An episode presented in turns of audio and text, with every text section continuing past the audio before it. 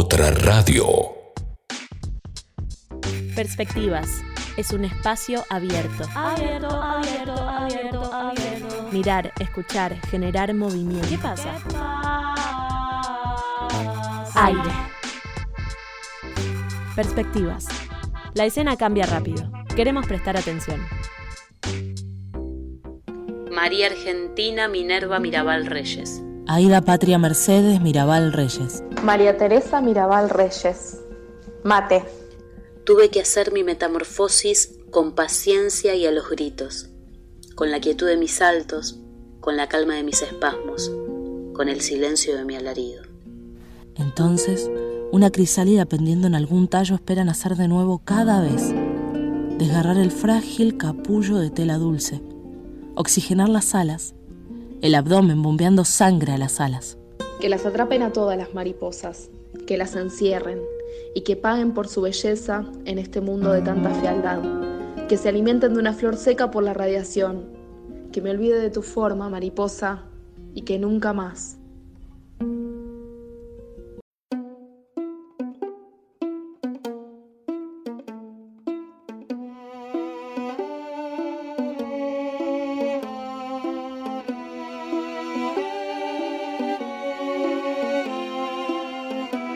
Estamos escuchando Luz Mala de Jimena López Chaplin.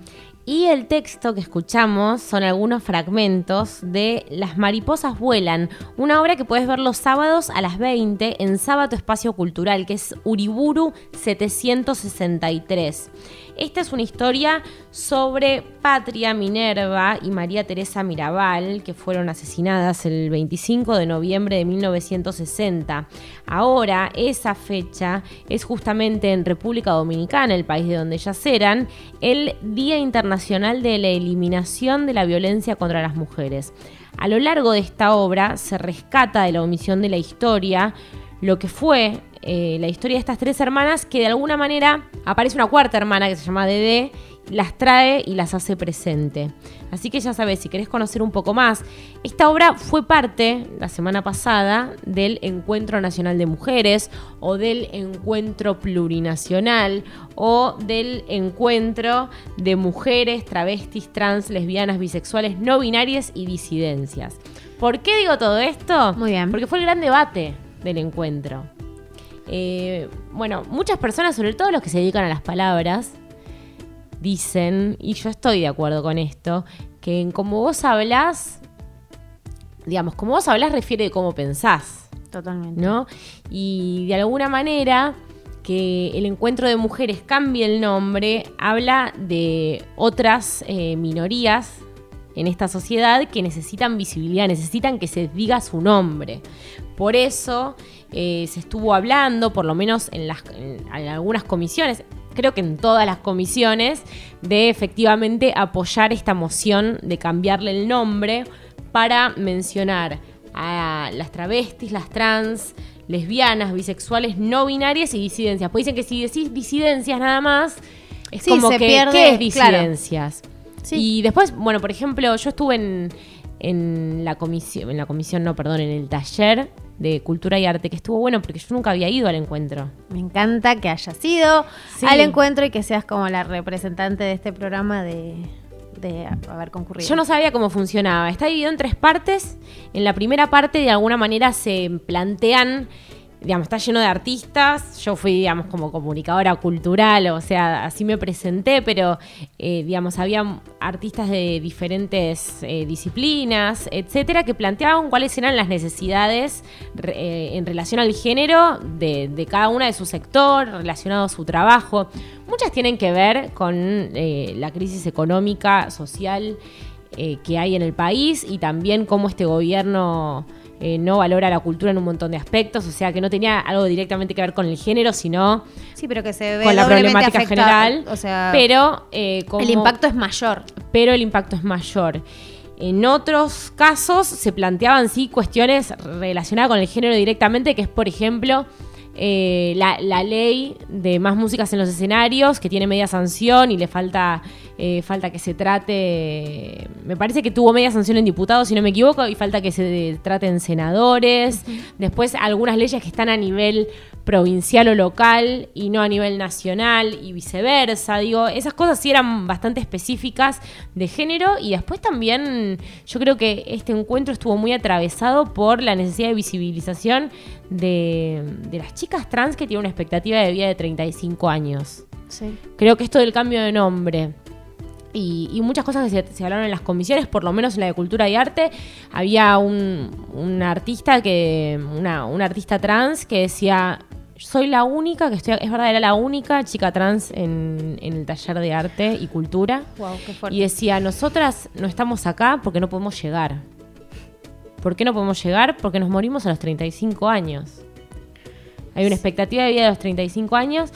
Y, y si no, no podemos llegar porque no tenemos plata, porque estamos laburando, eh, porque no, no, no podemos, no podemos llegar a estos espacios. Sí, justo eh, hoy ayer estuve viendo eh, unas publicaciones de Kimei Sol Ramos. Eh, hizo un, un último posteo ayer que decía, necesitamos herramientas que no tenemos, pero en primer lugar necesitamos vínculos, necesitamos que sean partes de nuestras vidas, que además de ir a una charla donde contemos de nosotros, vengan a nuestra casa a volverse amigas. Necesitamos abrazos, necesitamos construir vínculos, van a poder aprender de nosotros el día que nos quieran. Necesitamos que vengan a tomarse un mate, que nos pregunten cómo estuvo nuestro día. Necesitamos ver que existe gente que no solo se va a vincular con nosotros para compartir el escabio, la fiesta o un trabajo práctico. Necesitamos que nos vengan a contar sobre sus vidas, que nos muestren que otras vidas son posibles. Necesitamos que se enteren de lo imprescindible que somos para sus vidas. No agradezcan por las redes, agradezcan en persona, siendo parte de nuestro cotidiano. Ese es el compromiso que nos hace falta. Sí, sí, sí, tal cual. ¿Y sabes qué me hizo acordar a la serie que, que ahora está en Telefe, que se llama Pequeña Victoria? Sí. que tiene como dispara. Bueno, es una, es una serie que sale en el prime time a la noche, que eh, se trata de una chica que está interpretada por Julieta Díaz, creo que es Jazmín el personaje, que quiere ser madre, ella trabaja en una empresa, tipo es una alta ejecutiva de una empresa, tiene un cargo importante, y entonces decide subrogar un vientre porque ella necesita seguir trabajando eh, y no tiene pareja además, ¿no? No tiene, va, va a ser madre soltera de alguna manera. Entonces alquila un vientre, que es el personaje de Natalie Pérez, eh, el donante es una chica trans, que es el personaje de Mariana Genesio. Bueno, la cuestión es que terminan todas siendo las madres de la nena.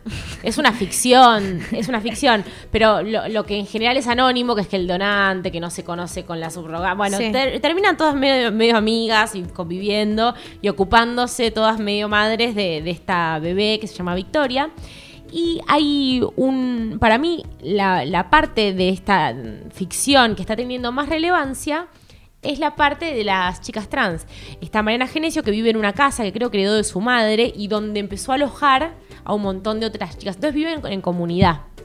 Wow. Con el personaje eh, de Omar Núñez, que ahora creo que su personaje ya falleció, no estoy spoileando nada, ya pasó en la serie, pero era como la madre de todas, de alguna manera. Sí. Eh, y me parece que es lo que más repercusión está teniendo en la serie, por los prejuicios sociales, por, por ignorancia en general. Totalmente. Por eso me parece que es interesante lo de vengan a charlar con nosotras, porque falta algo de, Sí, de falta la relación contacto real y interpersonal. dejar de verlo como algo externo que no sucede o extraño. Sí, porque además si lo ves como Como extraño, lo aislás. vincular, Si sí. lo aislás, termina siendo como ellas que viven todas Siempre juntas. marginado. Ellas viven todas juntas porque las echaron de sus familias, porque no tuvieron la posibilidad de seguir en sus familias de Sí, porque origen. no tienen posibilidad de, o sea, hablando como de casos de formar su reales, propia que familia. no pueden formarse, no pueden trabajar, eh, bueno, realidades. Bueno, no sé, a mí me quedó eso sobre todo. Pero bueno, más allá de eso, el encuentro, eh, que ese es, fui al primer, es el, mi primero y me gustaría,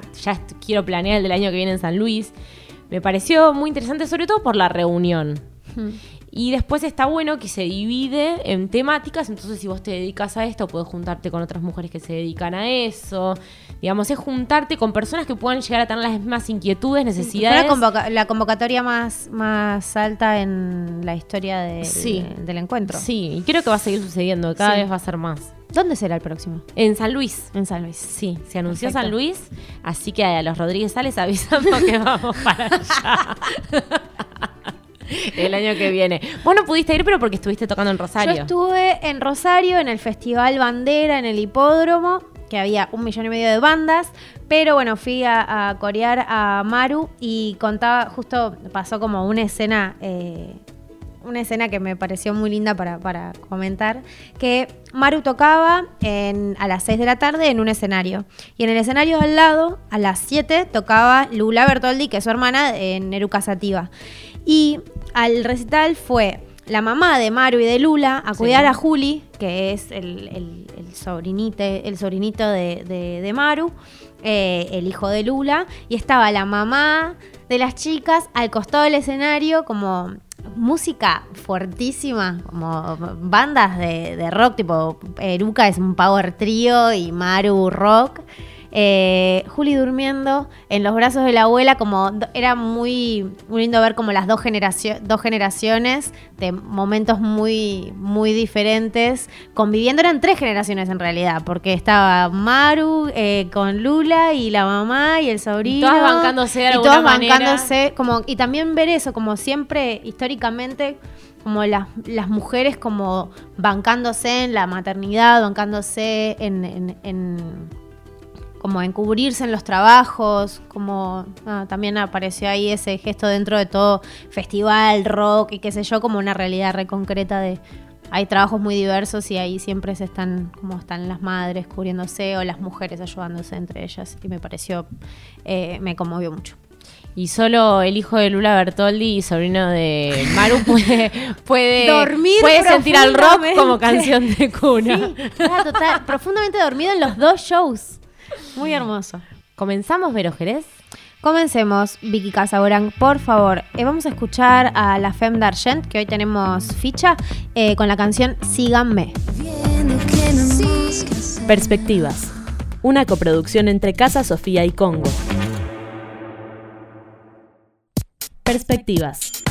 Es un espacio abierto. Ver obras, escuchar música, mirar películas, leer materiales, gestar proyectos. El mundo cambia y rápido. Prestemos atención. Escuchamos a Agus Vivo, cantante y compositora de la FEM. ¿Cómo y cuándo nació la FEM? Bueno, formalmente la FEM surgió en 2015, después de terminar todo un paso por una carrera de composición largo y tedioso en la UCA y de toda una búsqueda, una búsqueda personal.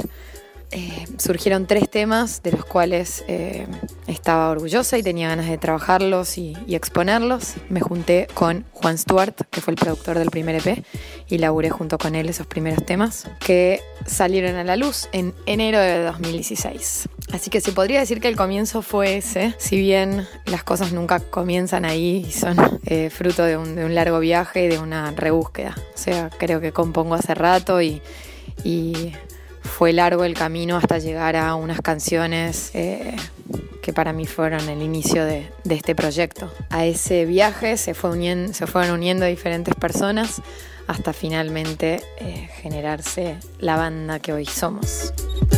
¿Quiénes lo conforman?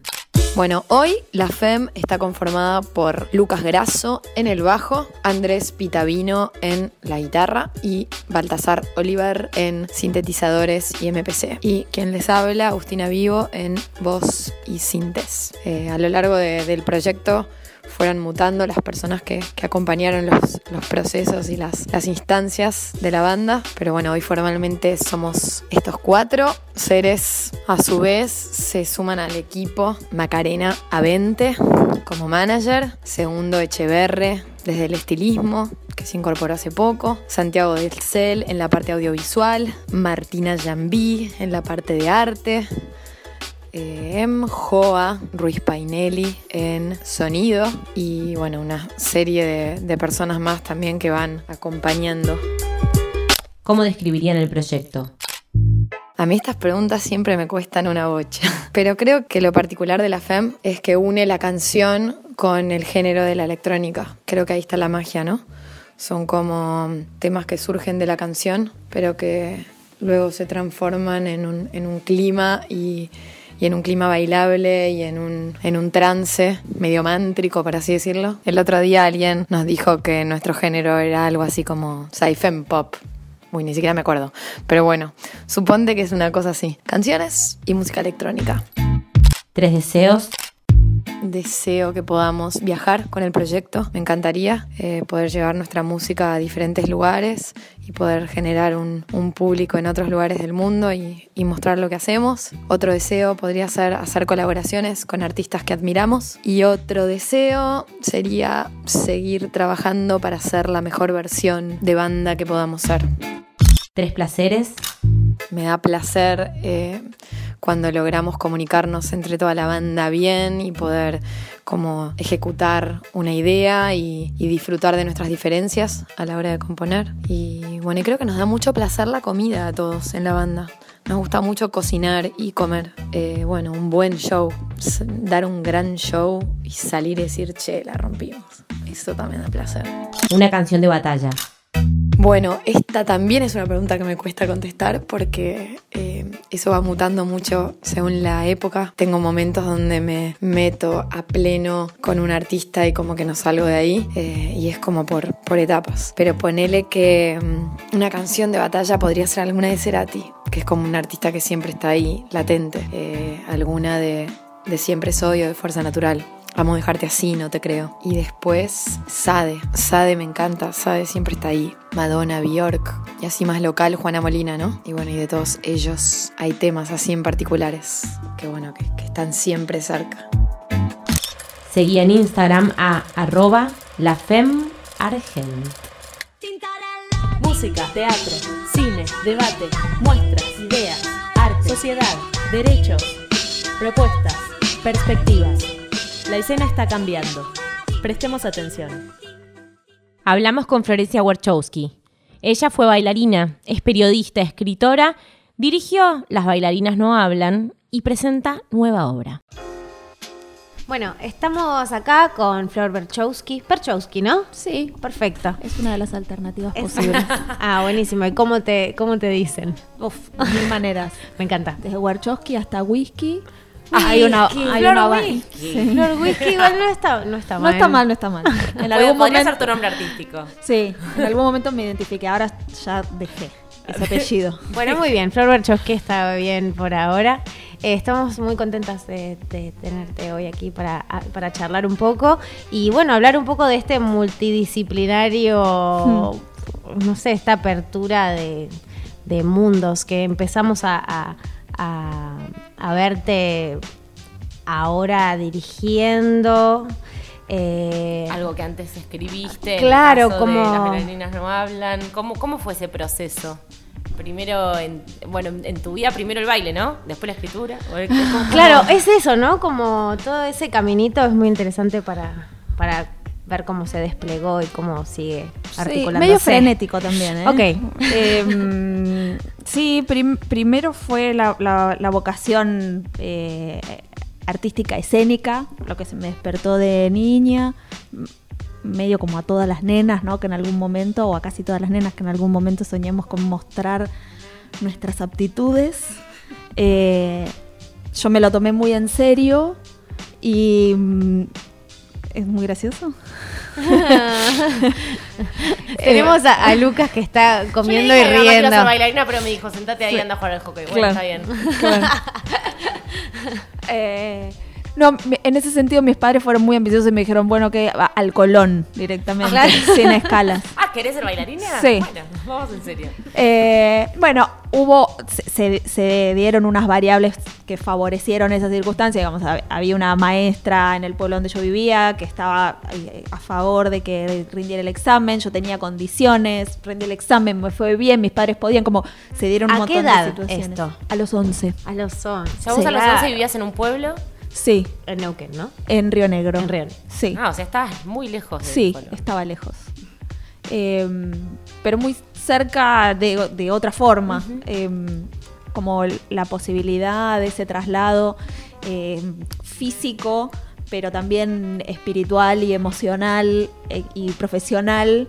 eh, se presentó como una posibilidad muy concreta, digamos, de, de- de ser un proyecto delirante, hacer un, hacer un, un- un camino de vida. Pasó muy poco tiempo, entonces casi que ni tuvimos tiempo eh, para procesar lo que estaba ocurriendo. Y cuando me quise acordar, ya era una alumna de la Escuela de Danza del Colón. Claro, Eh, se materializó el deseo como muy rápidamente. Muy rápidamente. Sí, sí. Entre mamá quiero bailar, hasta a bailar en el Colón pasó muy poco tiempo. Y eso mm, eh, supongo que fue muy bueno en un sentido y muy vertiginoso en otro. Entonces, cuando fui un poco más grande y, y me di cuenta, digamos, si bien yo amaba bailar y amo el ballet y soy una eh, consumidora de ballet, una cosa es verlo sentada en la, comodidad de la platea y otra cosa es, es estar ahí pelándose los talones en el escenario. Eh, en algún momento me di cuenta de que yo prefería la comodidad de la platea y me bajé del escenario. Tenía más o menos 17. También, ten- también tenía ganas en ese momento de escribir, eh, de hacer otras cosas, de vivir, de salir, de tener Claro, porque la vida de una bailarina del Colón es muy... Sí, a veces es como que parecía como que se contrapone con muchas cosas, muchos deseos de un adolescente, ¿no? Sí. De, de una cuestión de sí, salir, social, empezar a ir a bailar, no Claro, sé. es una estructura muy rígida. Es muy rígida, es, es, eh, muy, es muy exigente la disciplina, eh, requiere de un montón de, eh, requiere de renunciar a un montón de circunstancias lógicas y, eh, hasta esperables de la vida de un adolescente. Eh, hay muchas chicas que, lo logran y lo hacen con felicidad. Eh, yo no podía disfrutar de esas renuncias. Y la, y la verdad es que quería escribir, tenía mucha inquietud, me daban muchas ganas, me gustaba mucho leer. Y mm, eh, no tenía tiempo, no tenía tiempo físico y no tenía margen mental para poder concentrarme en otras cosas. Yo no iba a la escuela tampoco, porque como empecé a trabajar rápidamente, te- entre mis 14 y 15 años yo ya era refuerzo del ballet estable del Colón, o sea que me llamaban para, para, para hacer cuerpo de baile en obras eh, del teatro. Entonces mi vida profesional como bailarina comenzó muy pronto y bueno, y en un momento me encontré con 16 años viviendo sola en Buenos Aires como siendo profesional y, y no pude, no, este es mi vasito. No, no, no, no, no. Bájate. Perdón, eh, tenemos un gato arriba de, de- de- de la mesa de estudio. Ella quiere estar, sí, siempre quiere ser el centro. Bueno, No siempre. No. Como ves en ocasiones especiales cuando se siente cómoda, así que Sí, sí, es verdad. Em, bueno, y entonces eso, no me costó nada tomar la decisión y cuando dejé de bailar me senté y me puse a escribir y, y embarcada en eso estoy desde entonces. ¿Cómo fue que, que empezaste a escribir sobre tu experiencia como, como bailarina o partiendo de ahí? Antes de escribir Las bailarinas no hablan, yo escribí, publiqué El telo de papá, que también es, es una eh, novela que mm, eh, hace pie en un hecho biográfico. Sí. Entonces, Autoficción te escuché nombrar una vez, ¿no? Sí, sí, em, es una forma de Sí, hay varias maneras de hablar de lo autobiográfico. Bueno, en, en teatro se dice a, a veces biodrama, ¿no? Y- Sí, eh, sí, es, es una especie de videodrama novelado. Eh, sin embargo, hay mucho más elemento de ficción que de biográfico. Eh, el, punto, el punto de partida es biográfico y después sobre esa, sobre ese de- sobre esa circunstancia individual eh, me, me permití eh, mejorar eh, la historia con, con la ficción. claro, y desplegar un imaginario, miles de imaginarios posibles. Sí.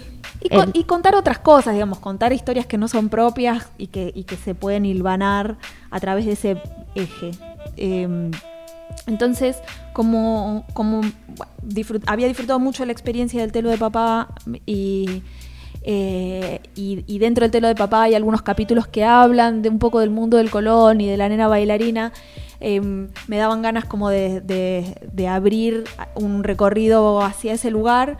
eh, y lo hice. Y en, y en la escritura, y en ese proceso de escritura lo que pasó también es que eh, lo mismo, digamos, mi vida como bailarina fue breve porque yo a los 17 dejé de bailar, pero necesitaba que, que la bailarina narradora en las bailarinas no hablan tuviese más experiencia, entonces eh, así como había hecho con el telo de papá al principio, eché mano un poco a mis herramientas de periodista, que, que fue un, un paréntesis de varios años ahí también entre, entre bailar y, y escribir.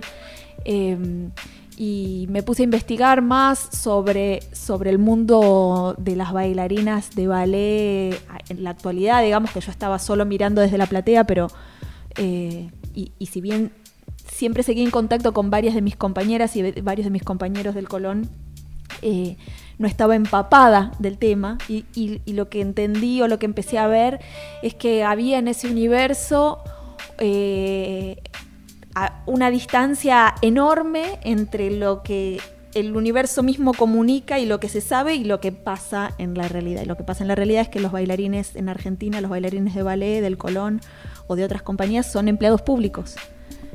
Que Eh, cobran sueldos. Sí, que cobran sueldos, que tienen una jubilación, que hacen paro. Eh, lo que pasa en ese mundo es absolutamente diferente y hasta se contrapone con la idea de la bailarina etérea que no tiene contacto alguno con la realidad.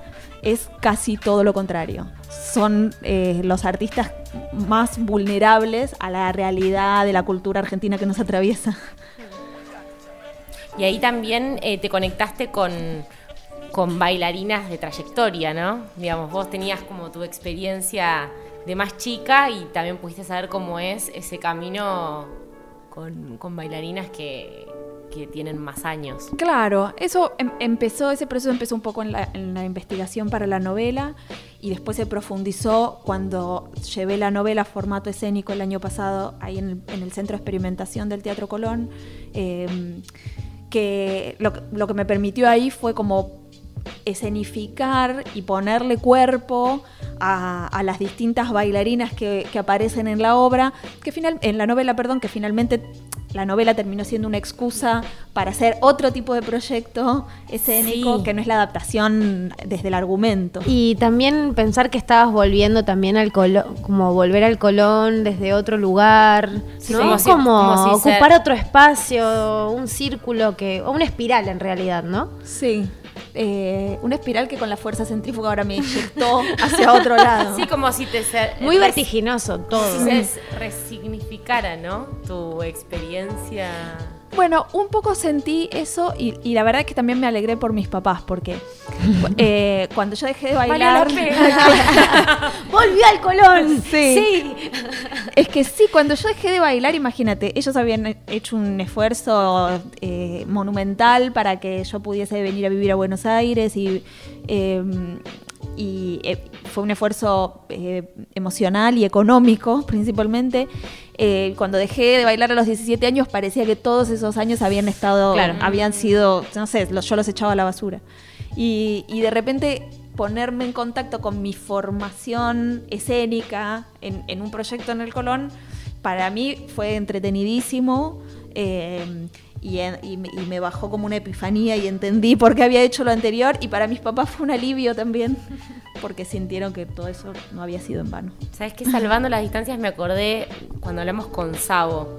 Eh, Sabo, no sé si lo conoces, es, bueno, es un guionista que ahora va a presentar eh, su película basada en su novela, que él hablaba de que, bueno, eh, una, una familia trabaja, formaba parte de una familia trabajadora, a los padres les costó mucho como mandarlos a un colegio técnico, no sé qué, y él no se encontraba ahí, hacía dibujitos todo el día y estaba en otra, y que para él, él sufría mucho porque él quería como eh, agradecerle a los padres y hasta que un día le dijo yo, papá, mamá, les voy a comprar la casa, pero haciendo otra cosa, lo que a mí me gusta, y cómo le costó muchísimo, eh, le costó muchísimo eh, transitar eso, ¿no? Hacer, jugársela por hacer lo que le gustaba.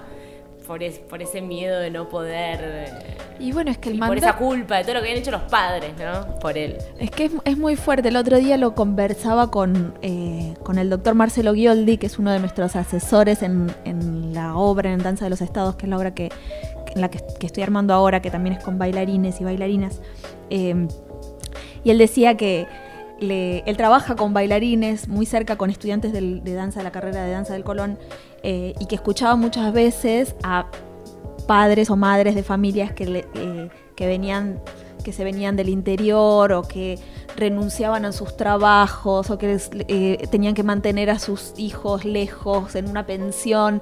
Y, y los escuchaba decir frases como nosotros no la presionamos a la nena para que haga lo que quiere ella eh, está, lo está haciendo porque quiere. Pero después si el papá tiene que renunciar al trabajo para mudarse a Buenos Aires, para que esa nena pueda estudiar... la- Hay la- mucha expectativa puesta en una nena. por más que le digas a la nena, vos haces lo que querés, si Es una responsabilidad enorme. ¿Vos sos hija única? Sí. No, soy la menor de seis.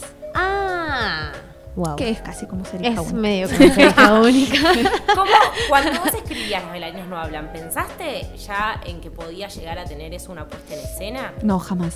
No me lo imaginaba de ninguna forma. Y Yo, vino como una convocatoria de afuera, fue una iniciativa tuya años más, eh, digamos, más tarde. no ocu- ocurrió de absoluta casualidad. Yo siempre tenía en mente hacer algún proyecto escénico, pero no me imaginaba, pero ni remotamente que iba, que iba a ser ese. Eh, pero cuando salió el libro a la venta, Las bailarinas no hablan, lo presentamos en el centro, en el CTC, en el Centro de Experimentación del Colón. Eh, y en ese momento, para el CTC, que en general no trabaja con, bailarines o trabaja, digamos, su programación está más enfocada a la música experimental que a otra cosa, digamos, hace música contemporánea experimental. eh, les pareció a ellos que, podíamos llegar a hacer algún tipo de trabajo desde la literatura y la danza en el CTC.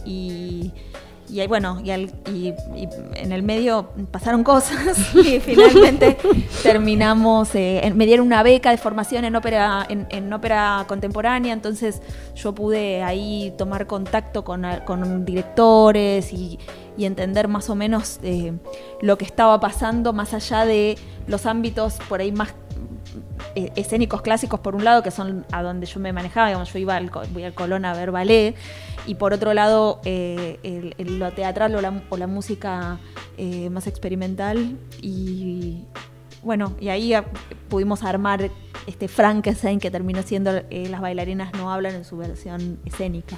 Y mm, me interesaba saber, con esto, con esto vertiginoso que abunda en tu vida, por lo visto, si este último trabajo, La Danza de los Estados, también apareció como por fuera, como vino a vos, o empezaste a, buscar generar un nuevo trabajo como más escénico.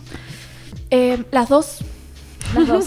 Eh, cuando empecé a trabajar con los bailarines, el año pasado en, Las bailarinas no hablan, que fue un proceso súper experimental porque llamamos a bailarines del, del Ballet Estable del Colón. eh, les hicimos un- unos meses de entrenamiento vocal y de actuación y de a partir de ese entrenamiento fueron surgiendo las escenas y demás me di cuenta de que había ahí eh, un territorio muy, muy rico para seguir trabajando, que, donde me interesaba profundizar, que era esto, era como trabajar con, con artistas que tienen un tipo de formación académica tan sólida en registros completamente diferentes. Eh, y mientras más eh, formados están esos artistas, eh, es mayor el desafío, digamos, los, los niños y las niñas con los que trabajé tienen una versatilidad y, un, y un desenfreno que los otros artistas muy formados en el lenguaje clásico no tienen. Eh, entonces, eh, por un lado, digamos, me, me dieron muchas ganas de, de- de seguir trabajando con, con- con estos, este tipo de intérpretes. Eh, y por otro lado, en las bailarinas había eh, algunas bailarinas de, de- de edad avanzada, digamos, para, para la danza clásica, 46, 60 son edades imposibles casi. Entonces yo tenía justo bailarinas de esas dos edades y algunos de 40 y pico también. Y, mm, los veía en un momento de sus carreras muy eh, extraño, porque son personas que están en el escenario desde muy chicas y que tienen esa formación y esa cantidad de información y están en el momento de, de- de bajarse, ¿no? De pasar, de pasar de estar en escena a estar Sí, pues te jubilas, es una carrera en la que te empezás muy joven y también te jubilas muy joven. muy joven. Eh, son muy pocos los bailarines clásicos que terminan eh, sus días como artistas en el escenario haciendo otras, otras disciplinas, bailando otras, otro tipo de danzas o actuando. Eh, la mayoría se, eh, dan clases o forman a otros bailarines o al- algunos se convierten en coreógrafos, otros inician vidas completamente diferentes y tienen otras profesiones, hacen, estudian derecho, por ejemplo. Pasa, hay, hay, hay una riqueza enorme en Juan ese Pablo mundo. Ledo creo que había de haber sido abogado, ¿no? Es abogado, sí. Juan Pablo, conozco otros bailarines que son abogados también, otros ha- hacen carreras, no sé, se, vuelven fisioterapeutas, digamos, hay de, hay de todo. Sí. Eh, Pero claro, para los, para los bailarines que quieren continuar con su vida escénica, no hay un espacio. Es el, eh, el lenguaje que ellos manejan tiene como, uno, como requisito eh, la variable juventud. No, no hay forma de eh, seguir haciendo roles eh, de, de exigencia física sin la juventud del cuerpo. Algunos se las ingenian, entonces empiezan a ser de madre, o digamos, se las ingenian o, o- o dan el physique du rol en escena, digamos que pueden Claro, ser las madres, posibilidades. puede ser Sancho Panza y, y Don Quijote, digamos, pueden hacer los roles que son más de carácter, que son menos bailados y más actuados con la mímica del ballet, eh, pero no hay lugar para todos en esos roles. Y, y son extraños los caminos que se les empiezan a abrir a estos bailarines. Entonces me, me daban muchas ganas de ver qué pasaba en, esos, en esas vidas em, previo a bajarse del escenario y, y luego de bajarse del escenario.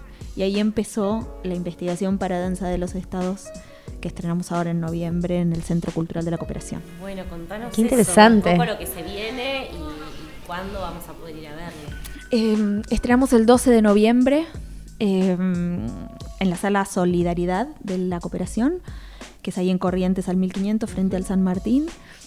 Eh, la obra es, eh, es, es difícil de definir eh, como género, digamos, es, es una obra muy híbrida.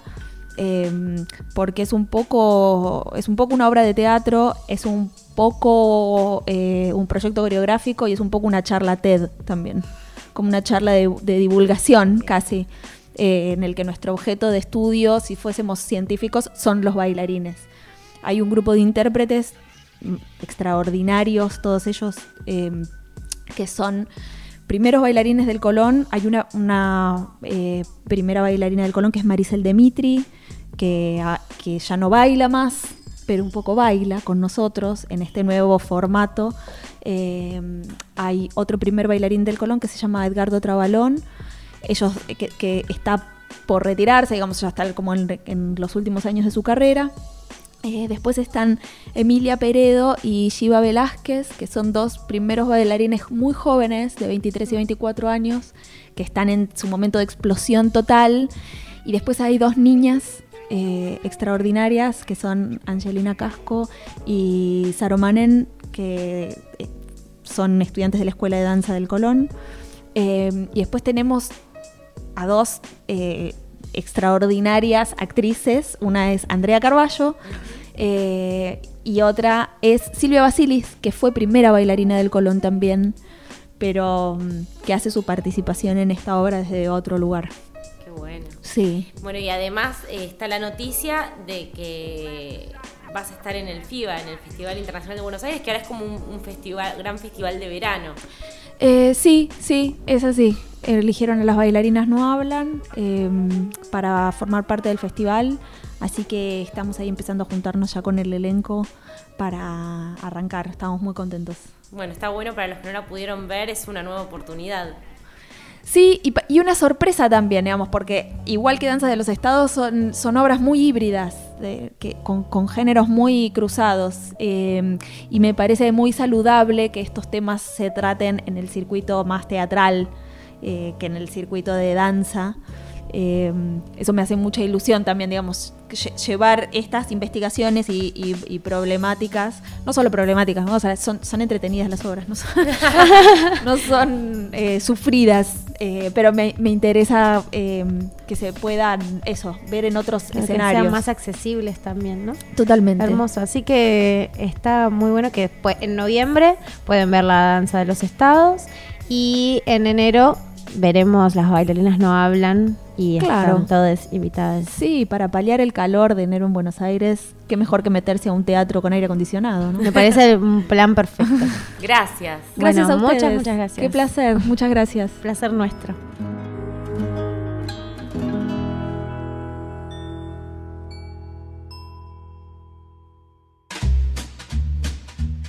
El permafrost es la capa de la Tierra permanentemente congelada y es también la membrana que cubre a la protagonista de esta novela. Permafrost es una novela de Eva Baltasar que mm, está narrada en primera persona y explora un poco sobre la juventud.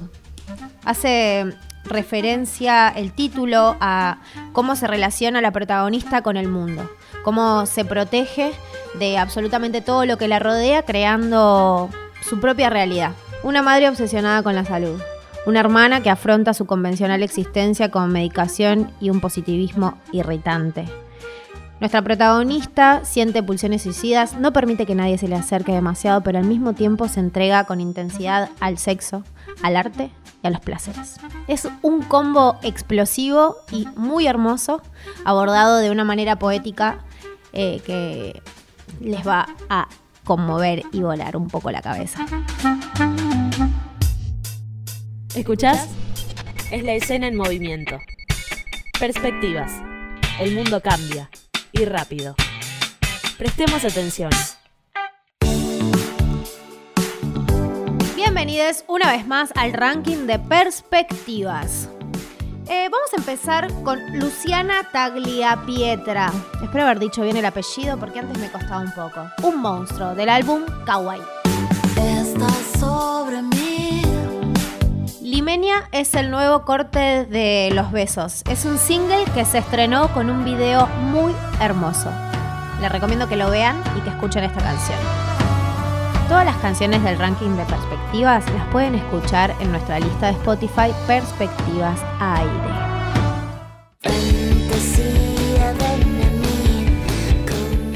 Romance te puedo dar. Marina Fajes. Esto es todo por hoy. La próxima vendremos con más temas de ayer, de hoy, estrenos y cosas interesantes. Muchas gracias. Chao. Llegamos al final del programa.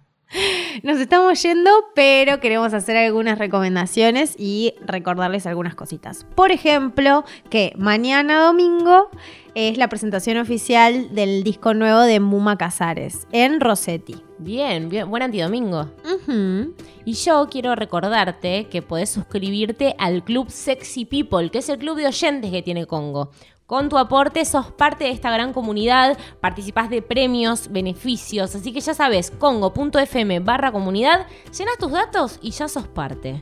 Nosotras, nosotres, nos encontramos la semana que viene. A vos que estás del otro lado te hablamos también. Sumate a Perspectivas, que está re bueno, te tiramos mucha data, así que no nos dejes. Y mientras tanto, escúchennos en nuestra lista de Spotify, Perspectivas Aire, donde están todas, todas, todas las canciones que pasan a lo largo del programa y en el ranking de Perspectivas. Nos encontramos la próxima. Por favor. Este proyecto ha sido ganador del Fondo de Fomento Concursable para Medios de Comunicación Audiovisual, un mecanismo de fortalecimiento de la pluralidad de voces y subsidiado por el Ente Nacional de Comunicaciones, bajo la licencia del Creative Commons Atribución Compartir Igualdad 2.5 Argentina.